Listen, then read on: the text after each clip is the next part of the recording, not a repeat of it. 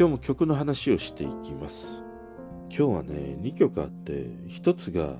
中西康の最後の雨。そしてもう1曲が中西慶三が歌う眠れぬ思い。このね2人の中西というのはまあ当時ねよくこう間違われていて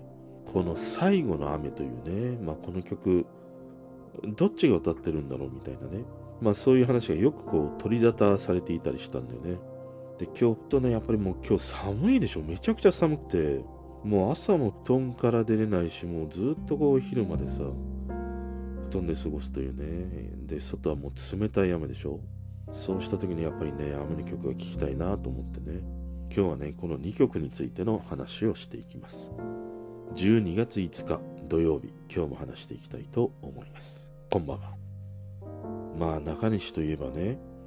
この2人なんだよね。中西康そして中西慶三。この2人をね、やっぱり思い出すんだよね。で、まあ、中西康の代表曲はこの最後の雨。で、中西慶三の方で言うと、ウーマンという曲が、まあ彼のね、えー、一番ヒットした曲ではあるんだけど、まあいろいろとね、この2人は兄弟なのかとか親戚なのかとか、どっちがどっちなんだみたいなね、ことを、まあ彼らがね、活躍していた90年代によく取り沙汰されていたりはしたんだけど、まあ今日はね、ちょっと冬にこの2人の話をしたいなと思って、それはもう何よりかにより、とにかく今日が寒いという、そして外はもう冷たい雨なわけでしょ。だからなんか雨の曲を聴きたいなと思って。冷たい雨の日というと、なんか思い出すのは、俺はね、荒井由実松江由美ではなくて荒井由実時代の雨の街とか冷たい雨とか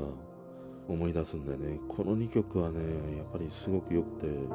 やっぱりなんかまあ松任谷由実時代もいいんだけれどもある意味なんか荒井由実時代にはちょっとかなわないかもしれないなっていうことをねまあ思ったりするね。この荒井由実のね「雨の街」とか「冷たい雨」という曲だったりはしたんだけどあとねもう一つ思い出す出すのがあの、ひさみという演歌があって、俺なんか子供の頃にさ、ベスト10とか見てると、なんかいつもひさみがランキングされてるんだよ。で、ひさみがさ、何にもなんかランキングされてるような感じがして、あの、日野美香とかさ、加山明夫というね、人たちが、まあ、歌ってね、よくベスト10に出ていたんだけど、まあ、とにかく毎週毎週もうずっとひさみがね、まあ、ランクインしていて、子供としては演歌も全く興味がないからさ、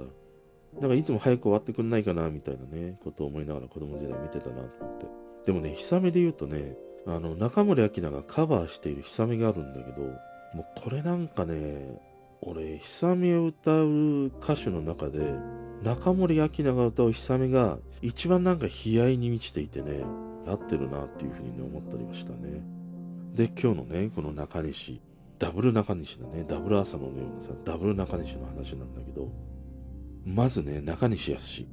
彼は1961年の生まれで59歳なんだよね。で、デビューが1992年。一方で、えー、中西慶三。彼は1964年の生まれで今56歳だから3つ違うんだよね。で、彼は1991年。だから中西慶三の方が1年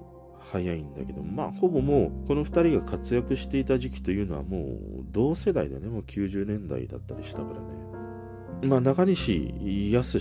のね、代表的な歌で言うと、やっぱりこの、最後の雨というね、曲でもあるし、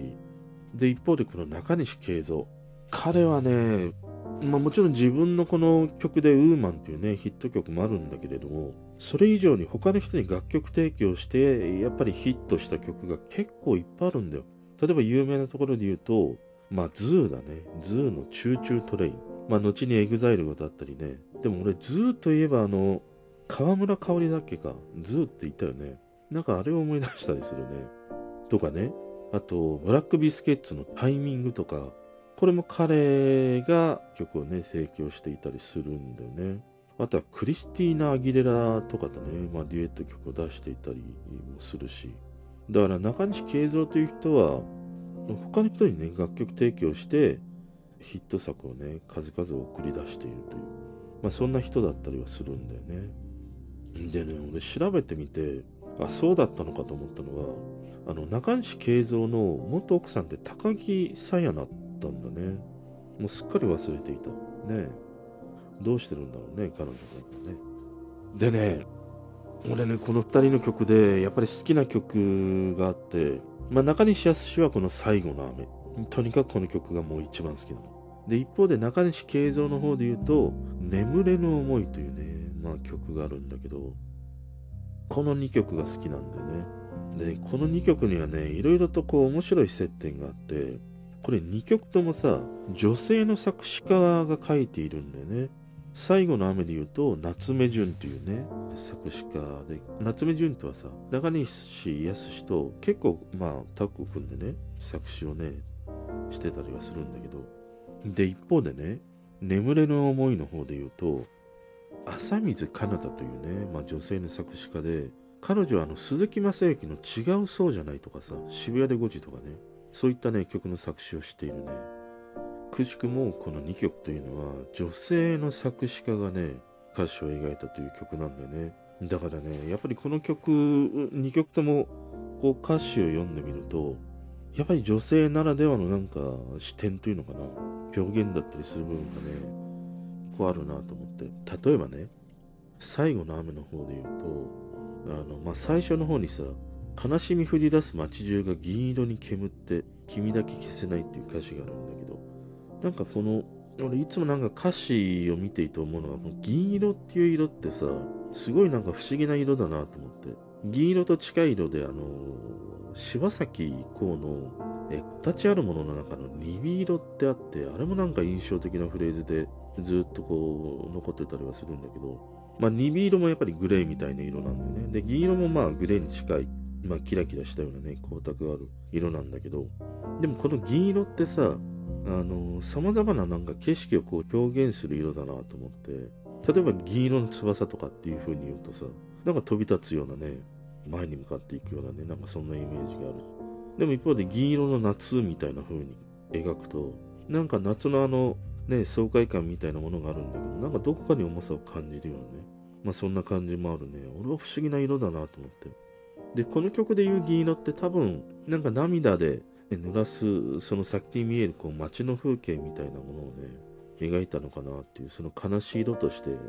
表現してるんだなとかね、まあ思ったりはしたんだけど、あとやっぱりね、一番やっぱりこのサビの部分だね。本気で忘れるくらいなら泣けるほど愛したりしないっていう、もうここのコピーなんかもう最高だよなと思って。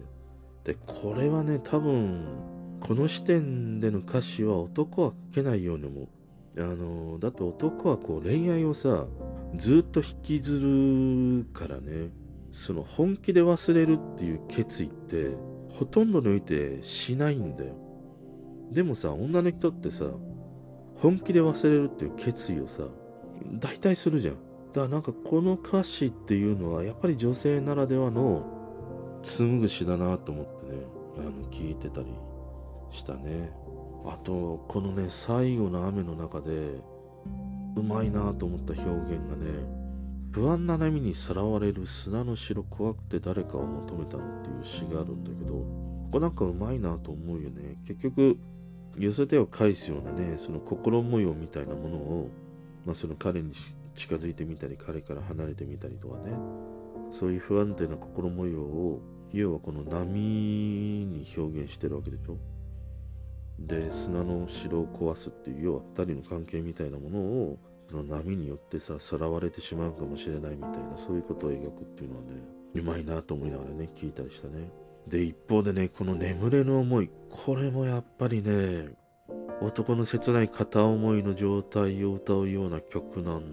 だよね。このさ、中西慶三の方の眠れの思い曲は、もう明らかに彼女の心が離れているんだけど、ただただ二人のね、なんか寂しさを埋めるためだけに、まあ一緒に寝ているみたいな、なんかそんな絵が浮かぶんだよね。でも男の方はさ、ものすごく彼女のことをね、まだ思っていたりするから、それがこの歌詞にもあって、届かぬ心も抱きしめてそばにいる眠れる思いはあなただけじゃないっていう。もうここになんかね、もうずっとね、彼女のことを忘れられないみたいなね、そういう思いをものすごく、まあ感じるよね。でね、面白いことに、このやっぱり2曲になんか共通する点がね、もう一つあって、まずね、最後の雨の方で言うと、誰かに取られるくらいなら強く抱いて君を壊したい。で、一方で眠れる思いの方で言うと、届かぬ心も抱きしめてそばにいる。このままあなたを誰にも渡さない。つまりさ、大切な彼女を誰にも渡したくないっていうね。まあ、とにかくその諦めの悪い男だったりするわけで、この2つのね、曲に出てくる男っていうのは。で、やっぱりこれって、その男ならではの感情だと思うしね。なんかある意味こう、めみしさみたいなものがあってね。まあ女性から見ると、そういう男の部分がやっぱり目立つんだろうなっていうことをなんか思ったね。心が離れてからさ、強く抱いて君を壊したいとかね、誰にも渡さないと言ったところで、もう遅いわけだからね。そこら辺がやっぱりね、男はね、なかなか分かっていないというね。だからね、やっぱりこの好きな2曲、改めてね、こうやって並べて聴いてみると、共にね、同じような時代にこうした曲をね、出していて、で、まあ似てるみたいなね、ことも言われたりする2人なんだけど、なんかこの2人の中西がさ、その女性が書いた詩によって、まあ歌う曲というところがね、まずなんか面白いなと思ったし、なんかこうした女性の書く詩を、この二人のさ、切なく男ならではの、後を引きずるようなね、えー、思いで歌う曲っていうのは、あやっぱりなんかね、まあ、孤独でね、冷たい雨の日に聴いてしまうとさ、妙にやっぱり心に刺さったりするんだよね。まあずっとね、聞かれ歌われ続けてほしいこの2曲だったりするなというふうにね、えー、思いました。それでは。